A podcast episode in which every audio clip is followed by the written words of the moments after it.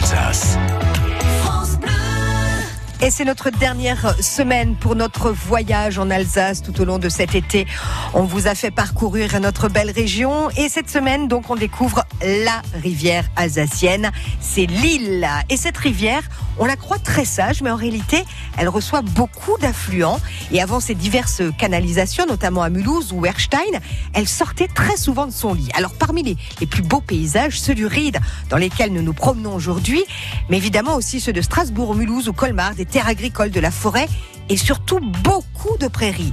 L'île est vraiment la rivière de la région et elle en fait euh, bien le tour, hein, Guy. Oh, il y a un peu plus de 200 km, ça veut dire qu'elle se promène, hein, l'île, euh, avant d'arriver euh, à se jeter dans le Rhin. Et elle se promène un petit peu dans toute la région. Là, par exemple, on est dans la région de Muttersolz, dans un endroit où l'île propose pas mal de méandres. On est ici avec Robert Bitter. Bonjour Robert. Bonjour Guy.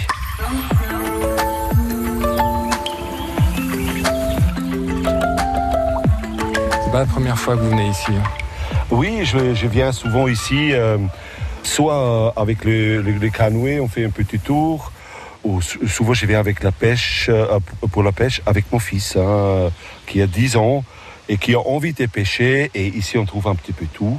Et effectivement, l'île, euh, on appelle ça le double méandre. Là, elle est très large et elle coule doucement. Après, elle est un petit peu plus étroite en haut. C'est pas vraiment une cascade, mais euh, on, entend l'eau qui, qui gargarise un petit peu. Euh, on a aussi des, des un peu plus profondes. On peut trouver des sciures et tout ça. C'est très riche euh, dans toutes les saisons. Là, on entend les oiseaux, il y a du vent. Mais imagine ça, par exemple, en automne.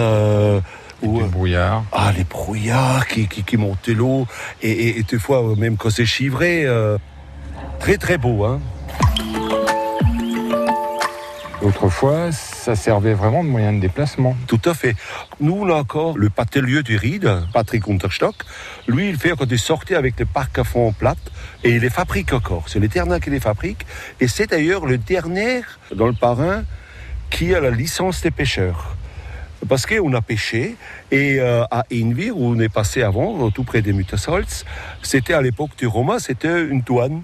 On a, où on a payé l'octroi quand ils sont venus de Colmar pour aller à Strasbourg. euh, Effectivement, c'était les routes, c'était ça. hein. On n'avait pas aussi des routes euh, comme maintenant. C'était beaucoup fluvial qui était euh, véhiculé.